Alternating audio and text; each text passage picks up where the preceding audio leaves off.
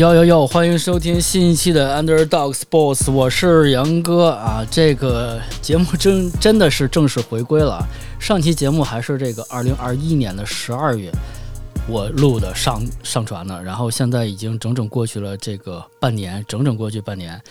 然后这期间呢，其实杨哥我经历了很多，比如说工作上啊、家庭上啊，以及。大家现在还处于这个瘟疫的这个时代啊，就现在已经是到了这个夏天。其实这个稿子我已经写了一段时间了，然后这个反复纠缠的这个疫情，然后让我们这个所居住的这块大陆上呢，也就是非常的这个焦灼啊。当然，过去已经过去两三年了，这个事情啊，大家肯定就是或多或少，我觉得基本上都会受到这个疫情的这个。影响啊，只是程度不一样嘛。然后各行各业各业的吧，最近就是最明显的就是这餐饮业，因为之前的这个北京这个封城，然后这个餐饮业都不能堂食嘛，然后这个大家都没地儿可去啊。其实大家这个去找一饭馆吃饭呢，也都是这个聊聊天儿、喝喝酒啊，主要是聊天儿啊，就是一个交流的场所。但是现在之前因为也不能去。呃，去线下的这个酒酒吧或者是饭馆去吃饭、喝酒、聊天，然后就大家就变得非常的难受啊。即便这个现在这个通讯的技术这么发达，而大家可以这个碎片化的随时沟通啊，通过语音、视频啊、聊天、图片什么、表情包，哪怕是，然后其实最终都抵不过这见一面。然后这个是真的，你见到这个人的时候，真正的与他面对面的沟通，确实是太重要了啊。然后最近大家可能也是这个被各种消息啊、负面所压抑的那个无法宣泄啊。其实，所以大家见见面聊聊天是一个最好的一个出路吧。因为我觉得我们现在所处的这个时代和我们父辈不一样，然后人人都挺忙碌的，大家有时候那个物理距离又特别远啊，很难这个看见两个关系不做不错的人啊在街上聊天，因为大家其实时间都很匆忙嘛。不同于那个，也不同于那个时代，大家都可以到这个家里互相这个做客啊、吃饭。其实大家现在就是也挺热的嘛，大热天准备啊、做饭都不是特别容易。然后如果大家有一个固定的时间，能一块聊聊天、吃吃饭，就其实挺好的。所以呢，杨哥还是继续把这个播客做起来，然后固定的时间跟大家聊一聊天啊，就是分享一下这个我的这种。情感也好啊，我的故事也好，以及我的一些观点吧。然后今天呢，其实想跟大家聊一下这个，分享一下吧。这个最近比较热门的一个美剧啊，叫《怪奇物语》。啊，这是一个复古情怀的一个电视剧啊，在这个稚嫩的夏天里头，其实能把我至少是啊拽到了一个异世界里头，然后和那个。当时的一群小伙伴们，然后一起一起啊，经历这个光怪陆离的这个奇幻的时光。然后这个电视剧呢，已经整整出了一个四季了啊，呃，四季已经全部出完了。然后这个新的一季是第五季啊，据说是也是最后最后一季、最终季，可能是在二零二四年播出，也是两年以后了。嗯，其实这个剧已经来来回回的有六年了，然后这两年以后大家就再期待一下吧。不过时间确实会很快，你看疫情到现在已经过了两年了都，然后就是这么快啊。所以呢，现在我先来介绍一下这部剧吧。今天主要说的是这个《怪奇物语》的怪奇运动嘛，然后正好也是在这个呃这个首发的这个时间的节点嘛。这个奈这个《怪奇物语》这部剧呢，是奈飞出品的一家呃一部独播剧啊。它是首播是在二零一六年的七月十五号，现在是二零二二年的七月十五号啊，时间整整过去了六年啊，一六年播了四季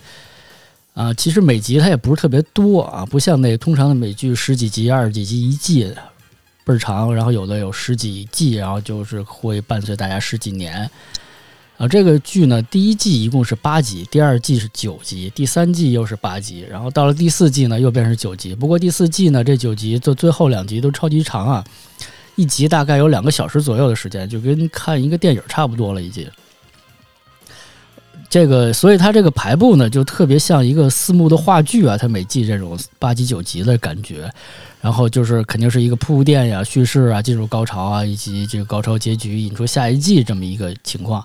啊，基本没有太多的这种拖泥带水，然后就是为了凑剧集而就是特别水的几集，就是能在这么短的时间内把这个故事说清楚，以及把这个主要人物性格都刻画的比较清楚啊，这个其实挺不容易，挺见这个编剧的功底的。基本上啊，这个每一季都是从一个小组啊，一个小队啊，都会经历一场，最后经历一场特别大的战役。其实也特别像一个 ARPG 的游戏啊，就是从开始的剧情，然后那个刻画，然后一路打怪，然后最到这个最终的 BOSS 啊，可以说呢，这个非常这个符合现代人的这个观影游戏的体验。所以我觉得它可能更像一个你看看人玩那个云直播的游戏那种感觉。但是内容描述呢，又是上世纪八十年代初没有网络和没有太多即时通讯技术的这种啊这种慢节奏的一个故事。我相信啊，那个看完这部剧的小伙伴们可能已经非常清楚和耳熟能详里面的剧情了啊。然后对于没看过的这部剧的这个呃小伙伴或者听友呢，我是在这里再简单的介绍一下这部剧啊，因为毕竟说的是这部这个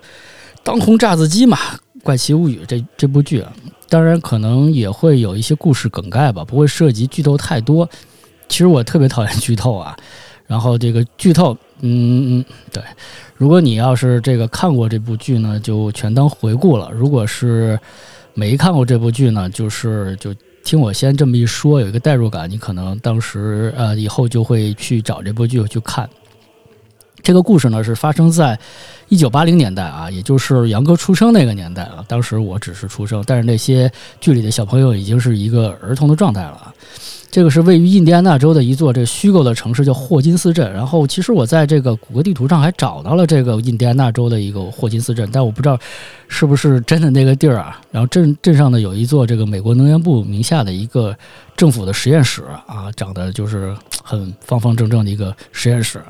啊，涉及这个超多的跟这个超自然现象有关的实验。其实我也翻阅了当时的那个在八十年代的一个背景，确实美国也有开展这个当时的这个这种实验啊，还有包括很多这个不为人知的人体这个实验的这种样本。实验室人员在无意中啊，开启一条通往这个颠倒世界（英语叫 Upside Down） 啊，我们在这里叫异世界或者是 Upside Down 吧，这个另外一个维度的一个世界的一个传送门。然后这个传送门呢，就是开始祸害这个霍金斯小镇上的市民了啊。第一季呢是故事发生在一九八三年的十一月啊，一个十二岁的男孩叫 Will Biles 啊，Will，他也是推动整个剧情的一个四小强之一啊。被这个来自这个神秘世界的怪物给掠走了啊，离奇的失踪了。但是他们这个剩下的三个小朋友呢，就是在这个不断的找寻他，包括他的妈妈啊，就是跟了一个丢了孩子的一个母亲，疯狂的在四处啊找他的这个找妈妈，呃不找儿子啊。然后也是让我一下就进入到那个光怪陆离世界当中去了。然后就出现不断出现什么超自然的力量啊，还有诡异的一个小女孩啊，L 小十一 Eleven，因为她有一个编号就是 Eleven，然后就是这些诡异的事情，就是他们一块儿找这个 Will，然后最终呢，呃，是找到了这个 Will，但是呢，也会引出来这个这个神秘实验室的一个奇怪的一个一个一个一个背后的一个故事吧。然后第二季呢是始于这个一九八四年的十月啊，正好这个时间点点的十月份嘛，然后正好位于这个万圣节期间。然后获救的这个 Will 呢，就是经过一整年的一个调整啊，只有他当时那几个小朋友和那个几个大哥，还有他的妈妈知道那个他去年发生了什么事儿。然后但是一直他会被这事儿影响啊，有点 PTSD 了，然后就行为变得比较诡异，然后。他的好朋友们也是这个想办法劝他，然后那个他也知道这个受的这个冲击比较大嘛，然后这个跟这个颠倒的世界 upside down 的世界呢抗争并没有结束，然后和平的这个表面下可能隐藏着更大的威胁啊！这个第二季、第三季呢是于一九八五年的七月啊，这个是七月终于来到夏天了啊，就像现在一样。然后正好是在这个美国独立日这个期间，然后其中有这个，因为小孩这几年都长大了嘛，然后开始有了新的朋友来了啊，然后也有新的这个转学的生、转学的同学来，然后他们就，而且正好在那个时间呢，他们的小镇上出了一个特别新潮的一个 shopping mall 啊，叫星城购物中心，然后就是把当地的其他的小生意啊都挤塌了，挤得不行了。这个警长呢，就是呃已经把这个小十一那个收养起来了，因为警长这个感觉呢，就是特别像这个后后面会说到，就像我之前玩杨哥之前玩的游戏《The Last of Us》那个老乔和那个小艾莉那种感觉啊。然后那个。就是这个镇呢，突然发生了很多鼠疫啊，然后这个就开始调查这事儿，然后最后呢，他们是在这个星庭之战啊，最后一最后的一集，然后就是在这个 shopping mall 和这个怪怪物打，然后最后怪物还是被打回去了，然后到第四季了，已经来到了一九八六年，从八三年、八四年、八五年、八六年啊，八六年三月，然后学生正好放春假，然后因为上一次这个星庭之战之后呢，这个这个 Will 呢。妈妈觉得这个小镇不安全，然后就带着 Will 和小十一呢，他们就去了加州。然后这回呢，这个呃主角就是叫什么来着？Mike。对，，Mike 就去春假的时候就去看他那个呃 Will 和那个 Eleven 去了。然后结果呢，又出现了这个更奇妙的这个。生物啊，更奇妙的生物，而且这个还引出来他们小镇的一个诅咒啊。然后就是这个故事大概就是这样吧，就是光怪陆离的一个事儿。然后总体说来呢，这部剧啊，这真的是要素有点过多啊，就是复古、怀旧、惊悚、童年、青春、成长、友情、爱情、亲情、家庭、神秘力量、惊悚、超能力、美苏冷战。啊，等等这些元素都糅杂在一起了，然后包括它的这个细节做的特别好，像音乐、服装、服化道，包括里面出现的游戏、啊电影、文化、密室逃脱等等等等这些现象，就是就是各种元素所相交融，但是不是一个冰冷的堆砌啊，做的都是非常非常的合理，然后让你，当然它肯定有不合理的地方，但是你看起来就是能还原到那个时代，虽然杨哥。呃，生长呃，生在八十年代，其实长在基本上长在九十年代。但是在我幼小的时候，八十年代的时候呢，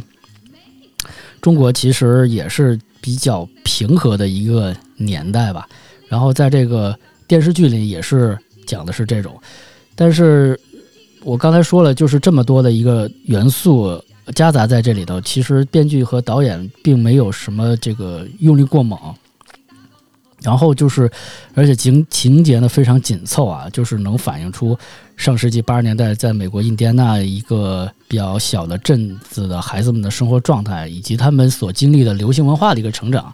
啊，在这个大环境中呢，再放入各种这种超能力呀、未知啊等等的，非常新奇特，非常的感觉很奇怪吧，只能说就既陌生又兴奋。但这个剧呢，就是。把这些东西都串联起来，故事里的小朋友也是看着《终结者》啊，因为正好是在他们那个年代这个上映的电影，像什么也看《回到未来》，然后在他们动画片里头呢，也会有西曼啊，就是背景也会放这个。然后那个 Will 呢和他哥哥，就是 Will 有哥哥嘛，然后我杨哥也会也影响到我和我的哥哥大杨的时候，然后他哥也给他听一些摇滚乐，比如说也听 Clash。然后也听 Boy 呃 David Boy 呃 Joy Division 这种音乐的元素也会在这个剧里然后呈现。然后当然那个他们的童年都是在这个呃八十年代，因为他们应该都是我认为是七十年代生的人嘛。然后我觉得也不是那么陌生啊。而且这些流行文化可能是在那边传了大概十年之后，我们。在八十呃，在七十年代末八十年代初迎来了改革开放之后呢，我们的一些这个引进也会能陆陆续续看到了，可能在八十年代或者九十年代。而且这部剧呢，就是制定了巨多的这种经典的影像啊，像什么大白鲨呀、鬼猛街、E.T. 啊、半网同行、闪灵、第三类接触、驱鬼人、星球大战、指环王等等等等等数不胜数。然后，因为网上有很多这个眼睛非常犀利的小伙伴在。扒这些这个所谓的致敬啊，或者是致敬的桥段等等等等。然后呢，我可能觉得就是就是那个异世界 Upside Down 给我感觉有点像我玩的游戏《寂静岭》或者是《The Last of Us》。我刚才也说那种场景的设定，以及这个警长 Harper 对他那个收养的那个超能力的小女孩 Eleven 的感情，像极了《The Last of Us》里的老乔和艾莉那种感觉，真的是特别特别像，而且他们都。都是一个老父亲，然后都曾经有过一个天真无邪的女儿，然后都失去了他们，然后又找了另外一个，又得到了另外一个女儿的这么一个过程吧。好，然后我这个节目呢是一个，我是一个体育博主，对吧？我说了那么多电视剧的内容，那么下面我就来说一说游戏，呃，说说游戏可行。我不是游戏主播，说一说这里面出现的运动。然后首先说运动之前呢，先放一首歌。这首歌呢在第四季大火，也就是 Cat Bush 那个 Running Up the Hill，这个特别火，然后以至于突然冲上了这个 Spotify 的这个榜首。因为这是一首八十年代的歌曲，但现在听起来依然会让人感觉到振奋和有力量。那么我们现在就来听一首，听一下这首歌《Running Up That Hill》。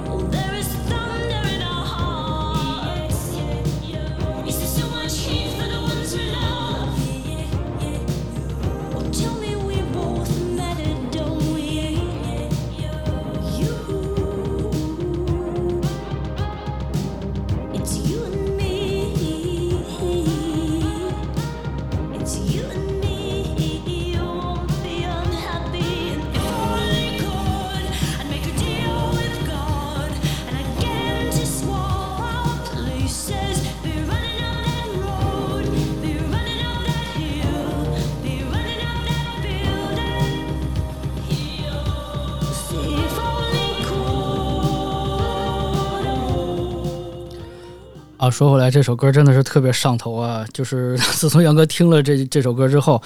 就是反复收听，不知道下了多少遍了，可能上百遍了嘛。就在这段时间之内啊，然后这个歌呢是特别一个，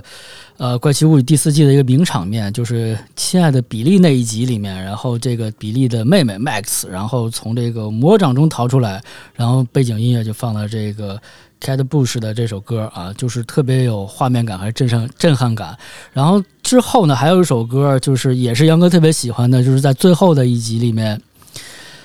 呃，Manson 然后上那个房车顶弹的那首歌，对，没错，就是 Master Papa，Master Papa，Metallica 的歌。然后那首歌是真的，那哥们儿自个儿真的弹的，然后而且是他跟那 Dustin 说，这是摇滚乐上的这个金属乐上的最牛逼的这个场面，确实也是。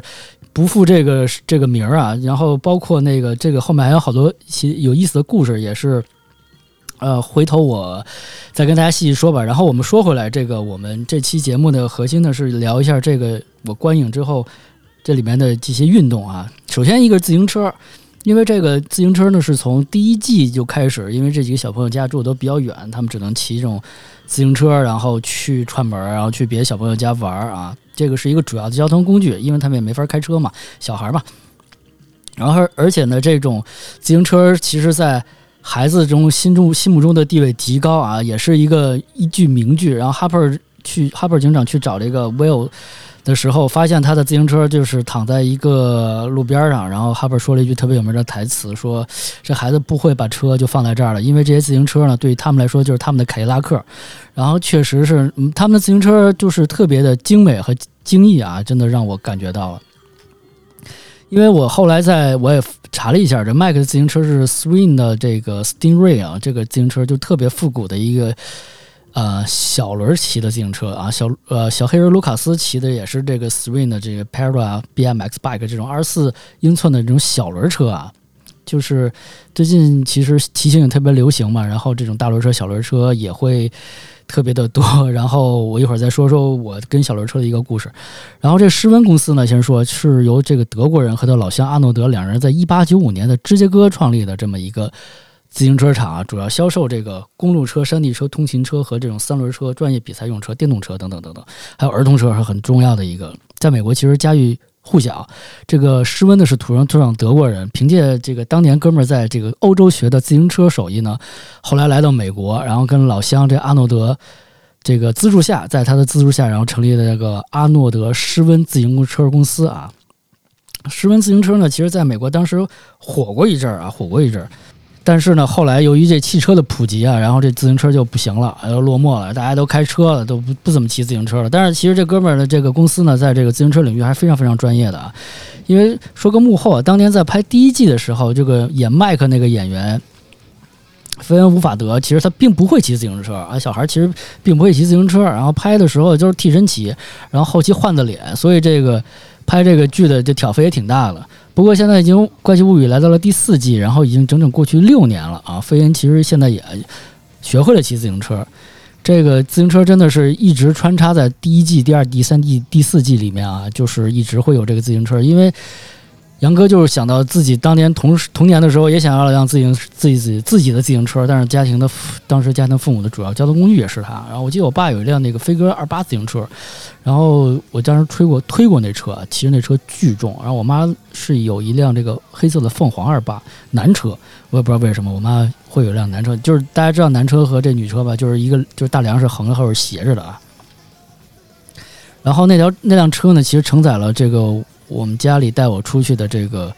绝大部分的这任务啊，无论是坐大梁还是坐后座啊，都做过。然后当时我们那年代还有这个买米买面用粮票的时候，然后周末呢，大家就是父母会带着我们去推着自行车去粮店去买面买米买面啊，因为这车就是主要的交通工具嘛，也能拉人拉货啊。然后以至于我呢上了高中才有了第一台自己的这个自行车，然后还是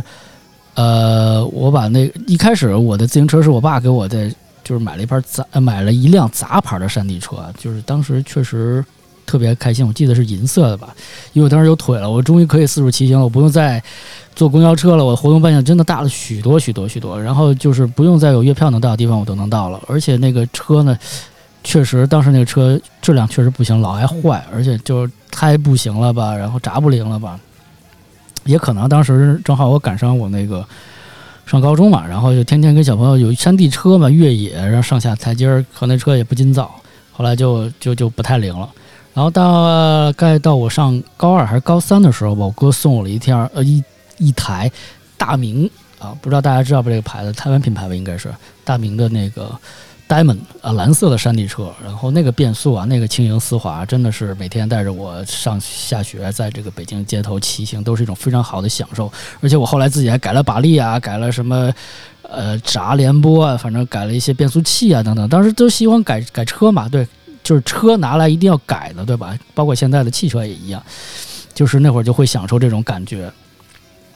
然后那个下学之后呢，有有因为我是。装备升级了，我有好的自行车了。然后下学之后呢，我就会和我的同学一起去那种工地。当时我记得，当时那会儿是四环路还在修吧，然后我们正好就是在四环路那个在修的地方开始越野飙车，然后充满了回忆。然后当时我还记得，就是我跟另外一个好伙伴老聂啊，就是八十度 radio 的那个老聂，对，然后我们俩最开心的事儿就一起骑长安街飙车那会儿，然后在那种风中的自由。第一次感觉到速度啊，骑自行车。然后暑假晚上，我们其实也会在马路上就飙一会儿车，因为当时街上也没有那么多的汽车了，在九十年呃两千年，然后也没有共享单车，也没有电动车，然后只有汽车和自行车嘛。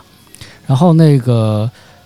我俩那会儿住西城啊，都后来就是也特别喜欢去刚开的一个商场啊，不是兴亭，不是那个茂是那个在宣武门开的庄胜崇光百货搜狗啊。然后确实我们也会去骑车去那儿看看新的球鞋，然后再喝一杯小汽水，然后聊聊天儿，就那种感受特别好。然后虽然只是我们俩，其实我也能感受到像那个。这个怪奇屋里，这个麦克、卢卡斯和 Will 和 Dustin 他们那种四个小哥们儿一块儿骑车那种快乐的时光啊。不过那会儿我们已经高中了啊，剧里的这些小朋友都小学生，反正都是美好的回忆。不过我那辆小蓝车在最后的最后，我高中毕业完了之后，考完试回学校，然后跟老师还是跟同学一起吃饭的时候，我这个吃完饭，然后我不知道为什么要去麦当劳，就在那个麦小庄的麦当劳，不知道这个北京的朋友可能能。知道这个地方，我的麦，我的那辆小蓝车就丢在那儿了，就永远的跟我分离了，我再也没有见过他，真的是我的好伙伴。然后杨哥小时候看动画片的时候啊，就是看里面那个美国动画片，尤其是啊，小朋友成群结队骑着他们那种特别闪耀的自行车，特别 shining 啊，就是那种把上弄点穗儿啊什么的那个车上弄得特别零碎特别多啊，特别羡慕。然后我想，后来这些人是不是长大了之后呢，成群结队就开始骑摩托车了，出街了，是吧？也有也有可能，是不是？我不知道这个在我们这个国家，这些骑自行车和骑摩托车的人是不是有这种。转换的感觉，反正不过最近呢，骑摩托车的人和骑自行车的人都越来越多了啊！而且我再说到最近那个新三俗是吧？我不知道为什么这三个这个户外运动啊都变成这个新三俗了啊。这个这个叫什么？骑行、飞盘和桨板，然后再加一个露营。然后因为可能大家也是因为疫情嘛，就憋得太久也走不了，然后就变成了一个特别。呃，人参与多的一个事情。然后说到露营呢，以后杨哥可以单开一期说露营。然后现在就说说骑行吧。其实现在变得特别火，因为可能大家也没法乘交通工具，然后骑行一下就变得特别火，也能锻炼身体，又能去更远的地方啊。然后。本来中国呢最早是一个自行车大国、自行车王国。在我小的时候，所有的家长基本上亲戚朋友基本上没有汽车嘛，大家基本都是以自行车为交通工具。然后你可以看到以前那种纪录片，在长安街上上下班的时候，那个场面那个壮观，对吧？现在可能不会再有了。然后呢，我们从一个这个自行车大国变成一个。汽车大国，汽车大国可能还没有美国多，然后变成堵车大国了啊！就是哪哪都堵，然后也变成那个电动车大国啊！不不管不管这些，不管是四个轮还是两个轮的，反正自行车一众变成后来就没落了，然后变成一个自嗨的一个小众运动了。然后，然后就在前几年，因为有了这个共享单车的突然出现，然后大家又开始又开始骑自行车了啊！骑自行车通勤，可能最后一公里。从家到地铁站，从家到公交站，然后这一个共享单车又拯救了很多人，然后再到现在这个疫情出行锻炼需求，然后就骑行，我认为就是慢慢慢慢就是火热起来了啊。反正我杨哥在最近这个街头呢，也会因为就是为了防疫安全嘛，然后也骑车出去一一些时候嘛，然后就是总能看见就身边过经过啊，有一些有那个骑行的人，就是可能是一个俱乐部，或者还是有一大家的人，然后亲子骑啊，家长带着小朋友，然后这种场面就越来越多了。但是呢。就是小孩上路呢，还是要注意安全，因为我们小时候我记得是小孩十几岁、十二岁之前不能上路吧？但不不知道现在的这个法律法规是怎么规定的？因为小朋友其实上路确实挺危险的。不，尽管他们现在有头盔啊这些防护的措施，但是确实这个交通安全是道路千万条，交通最重要是吧？交通是第一条。但是我也看到了这个现在这车子呢，本来杨哥之前也说，嗯，不行，我也买辆这个公路车啊，骑一骑。然后现在这车呢，已经从几千块到几万块了啊，就是配齐这个骑行服、眼镜、头盔、码表、锁鞋，这这都不说换一些变速器之类的，就是可能就大几千、大大几万了吧，可能也就是。然后现在有点像露营一样，露营叫什么野奢，对吧？就是搬家式露营，然后大家也开始烧各种装备，然后。我觉得可能也是个新的经济增长点吧，因为大家可能现在经济下滑嘛，然后也没有什么太好的投资或者出路，然后能让自己活在当下爽一下，我觉得也是挺好的。然后再插一下，就是前两天就前阵子，然后杨哥另外一个好朋友，就八十多听友也知道啊，一贼，然后就突然就起兴了，要骑车，然后他俩目的，一个是减减肥，然后另另外一个呢，就是他就是比较要样啊，他就是给我种草了一个车叫 Brompton，就是大家知道的这个小步自行车，然后折叠起来确实很帅，很经典。然后我大概研究了一下，一开始我觉得当时我特别上头那是公路车嘛，然后我觉得这个不太就性价比不高啊。对，跟全尺寸的这种公路车来比来说，但是我后来最近又看了很多视频，就是觉得非常经典，而且收纳特别方便嘛，而且对这个，呃，家里的这个地方不是很大的听友或者朋友来说，这个收纳或者是携带来说，因为它还有那个辅助轮嘛，然后是一个非常好的一个一个产品，一个自行车，而且据说骑起来是相当好。不过现在也说就是。一两万块钱起吧，这个车，而且这个你想订还不一定有现车，然后三个月、六个月、半年等，然后我再好好想想吧。如果等以后资金充裕了之后，这台小布我可能是我未来购买的清单上的一个第一。然后不过最后最后还是再絮叨一句，然后安全上路啊，带好防护。然后再说第二个。运动也是第二个、第三个一起说吧，滑板和旱冰啊，因为在第二季的时候加了一个新角色 Max，那个红头发小女孩，也就是说刚才哥杨哥放那个 Running Up the Hill 那首歌的那个名场面那主角啊，Max 就是那小姐姐呢，每天踩个滑板上学，然后去机去倍儿厅去玩街机，然后这个确实一出场就非常酷啊，这种神秘少女，然后又这么酷，玩街机第一名，然后名字居然是 Mad Max 啊，疯狂麦克斯啊。就是又致敬了一下，是吧？再穿回去啊！踩着啥滑板上学呢？是一直是杨哥儿时的梦想啊！杨哥觉得那会儿太酷了，滑板加青少年就等于非常酷啊！再减再加上背景乐，弄个随身听，摇滚乐简直帅呆了。但是鉴于杨哥小时候那会儿那个物资还没有那么丰富啊，滑板只是看到很多电电视画面里会有。其实我第一次认识到滑板这个。这个这个产物呢，是从那个动画片叫《丹佛最后的恐龙》。我相信很多好小朋友可能都不太知道，可能跟我这个年纪的大朋友们、中老年朋友可能都知道这个《丹佛最后的恐龙》里面的小伙伴们也是踩着滑板啊，来来回回的。这我觉得就是特别特别酷。包括当时看那个《回到未来》那个那个可以漂浮的滑板，我觉得这个这个太厉害、太神奇了。就是我确实没有在当时那个现实环境中看见过有真的滑板，直到有一天我在一个百货商场，我记得是在文具区啊，看到了用那种塑料塑封的滑转滑板啊，这嘴瓢成什么样了？塑料塑封的滑板，然后列为文具啊，当时，然后那是我第一次见到滑板，然后后来上初中之后，就周围有慢慢慢慢就开始有同学开始玩滑板了，但是杨哥的爸爸呢，老杨就就是特别保守啊，一直告诉我这个非常危险，会摔断胳膊摔断腿。然后不要玩，然后就是，包括就是教育我哥和我都不要玩。然后直到有一天，我看到一小朋友玩滑板，确实腿上缝了一大道子，但是呢，也没有阻止我玩滑板。不过呢，我就被耽误了。就是杨哥可能这辈子跟滑板没有缘，不知道在这个年纪是不是还能捡起来。不过可能会真的胳膊腿已经脆了，不太行了。那我不知道能不能在雪上吧玩玩这个单板。啊，杨哥会有一点双板，但不知道单板是不是有也有这个异曲同工之妙啊？所以呢，今年冬天如果雪季开的时候，在雪场我准备试一下单板。然后说到这个滑板呢，就多说一句啊，说到这个体育嘛，就是在这个就是前几天嘛，六月二十七号对吧？上个月的时候，然后当然是一九九九年的 六月二十七号了，这个传呃滑板界的这个传奇 Tony Hawk。托尼霍克啊，第一次完成了九百度旋转，然后已经过了二十三年了，这事儿啊，我还依稀能记得当时我看这个，当时那个他参与叫什么 X Game，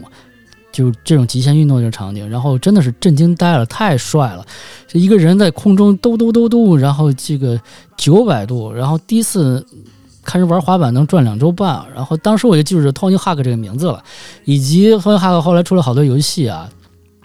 就像 PS 上、Xbox 上都有。然后，如果嗯，听友或者小朋友们不知道这个 Tony Hawk 是谁呢？我不知道大家呃知不知道这个？如果你们喜欢滑滑雪、滑单板，这个一定知道一个大神，对吧？肖恩·怀特。对，肖恩·怀特的偶像就是 Tony Hawk，，因为当年他一开始也是看了 Tony Hawk 的这个滑板，然后就开始喜欢上滑板，后来开始滑单板，啊，就是这么神奇的一个传承。而且后来我看了托尼·哈呃那个肖恩·怀特的采访，里面也说了这个他跟托尼·哈克的这种情节，然后我觉得就真的是挺神奇的。而再多说一句，就是小时候杨哥是住西城嘛，然后那个就知道这个。西城和崇文，然后主要就知道这个西单有一个地方，然后就是特别著名，然后很多小朋友就是当时去那儿玩滑板，然后你在西单总能看到那种街头少年、滑板少年啊，穿着打扮一看就特别的滑板，而且在那个年代呢，板鞋特别的著名啊，各种就跟大面包一样那种什么 Airwalk 或 DC 那种板鞋，但当时好像这些鞋都没有这个。代理吧，我也不知道是真假，反正在西单的华为你也可以买得到啊，像滑板这些东西都可以买到。然后还有一个地方是在这个，据据我所知是在这个灯市口有一个叫阳呃假日酒店的一个地方，因为我确实亲眼看来看到了。然后当时有很多青少年把书包垒成一个障碍，在那玩奥利，就是在那儿越来越去，滑来滑去的。但是现在西单呢，就是杨哥也去的特别少了，也不知道那边还没有有没有滑板少年了啊。但是杨哥知道，现在就是在三里屯 SOHO 的下山广场，啊，那那个地方现在还有，就是我最近总是经过那里边，然后在那儿呢有一群那个滑板少年，然后继续在那玩儿，然后有时候我就是在那个栏杆上趴着往下看一看，那个青少年释放荷尔蒙，我不知道这个滑板已经从。呃，一个地方可能转移到另一个地方，还是有一个什么变化传承。不过我确实确实觉得现在玩滑板的人多了，而且是玩各种板，有大板有小板，而且是玩那种比如长板吧。然后也有俱乐部，然后也有更多的女孩开始接接触或者进入到滑板这个群体当中来。我觉得也是非常好，因为小时候我们玩滑板只有男生，没有没有女生，就跟我现在玩飞盘一样，是吧？男女搭配。不知道。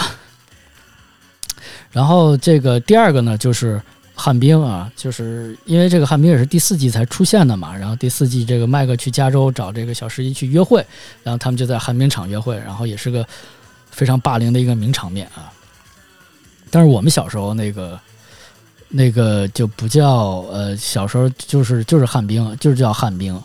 然后不是滚轴，后来叫滚轴啊，就旱冰鞋，不知道大家知道吗？就四个脚底下有四个轮子，是四个脚有四个轮子那种，每个脚是有四个轮子。对。然后比如像这个在北京最著名的西城啊，就乐坛有一个滚轴溜冰场，最著名的旱冰场。然后当时呢，就是那种一进场，就是当时我们还没有办法去迪厅嘛，因为年龄不够嘛。然后就是这种。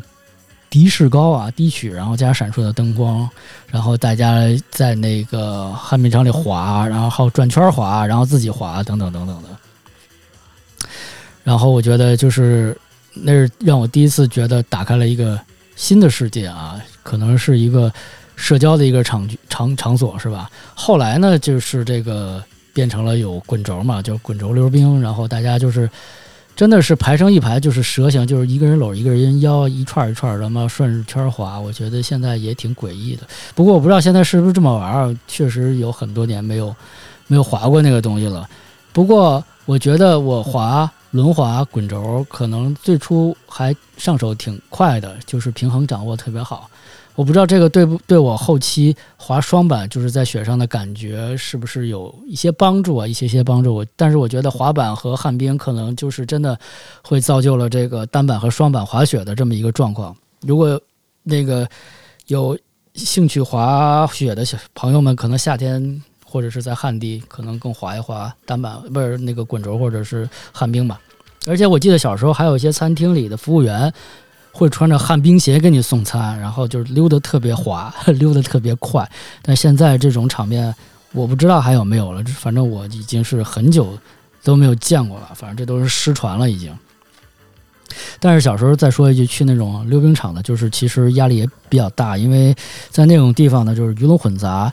嗯，就是有很多这种社会青年吧。对，一般一旦你交友不成功，可能就会被。节前节物嘛，就是在这种环境下，所以当时大家也是一帮同学一块儿去吧，大家有个照应，也是就是那种那种感觉吧。不过就是在这个九十年代或者两千年后来就就非常流行嘛，滚轴。后来我觉得也变成一个儿童体育培训性的项目了啊。然后后来我就看到很多在那种广场啊、空地上有小朋友带了护具，然后有一些那个小锥桶吧，就在那滑。然后而且还有人指导啊，不知道是正规教练还是野教练，谁知道呢？对吧？不过从另一个侧面也说明，我国的青少年培训现在已经变得非常的深入了啊，在各个各个品类、各个种类吧。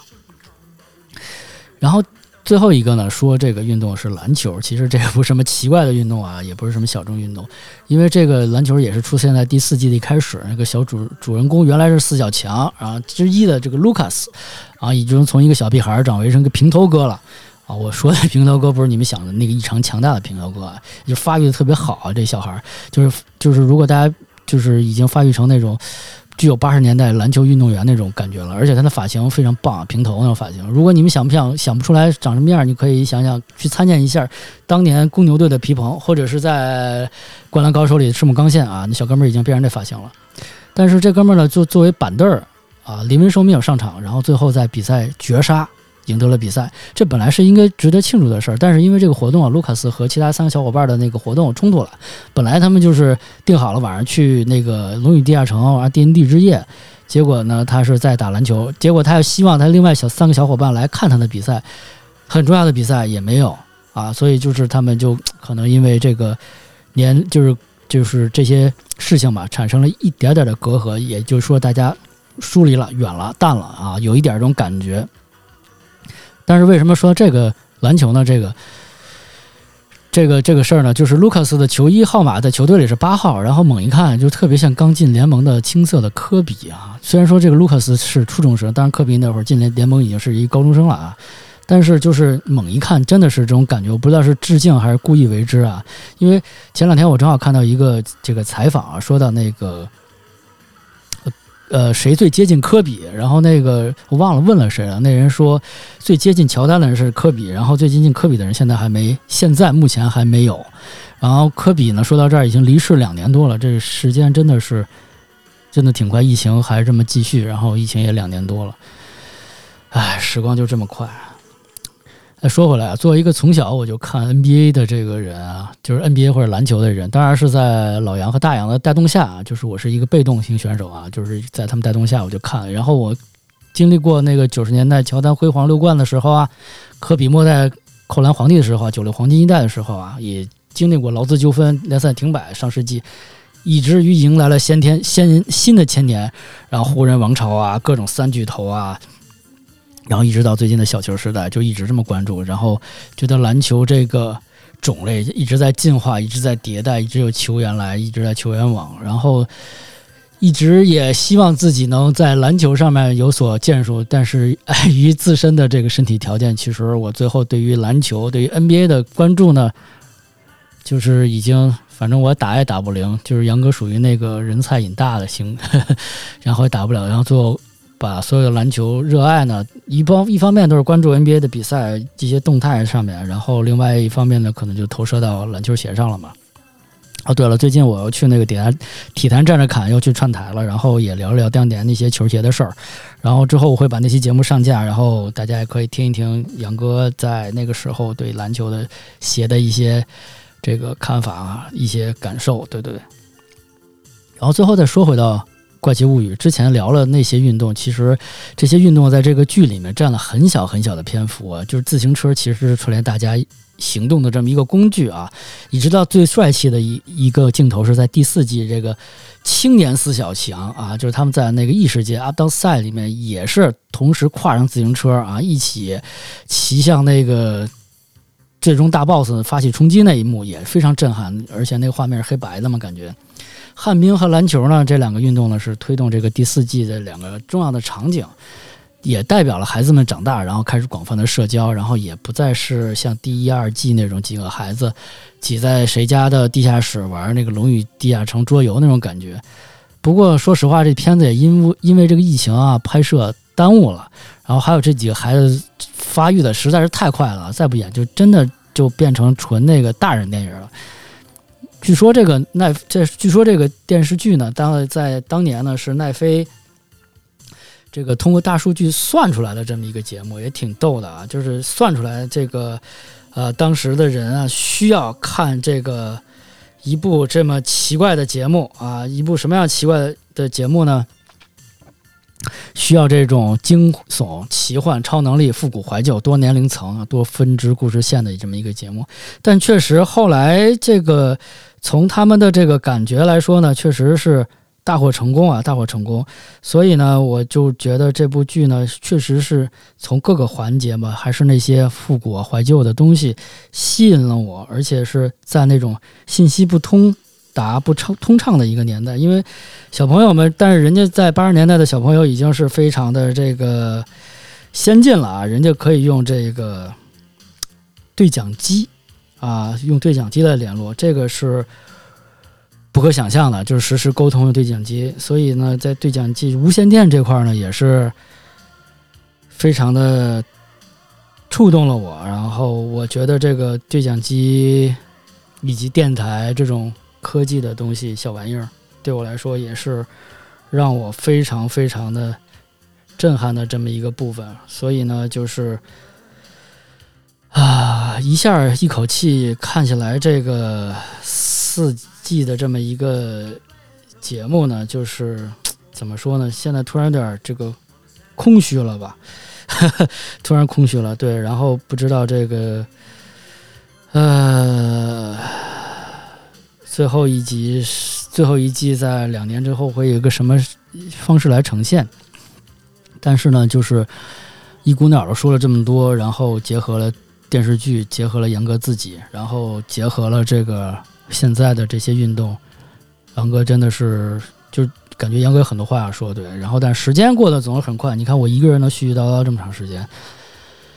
呃，接下来呢，下半年的这个 Underdog Sports 呢，一如既往会陪伴大家，然后我也会做更多更好的一些节目，然后有一些深度的节目吧。然后确实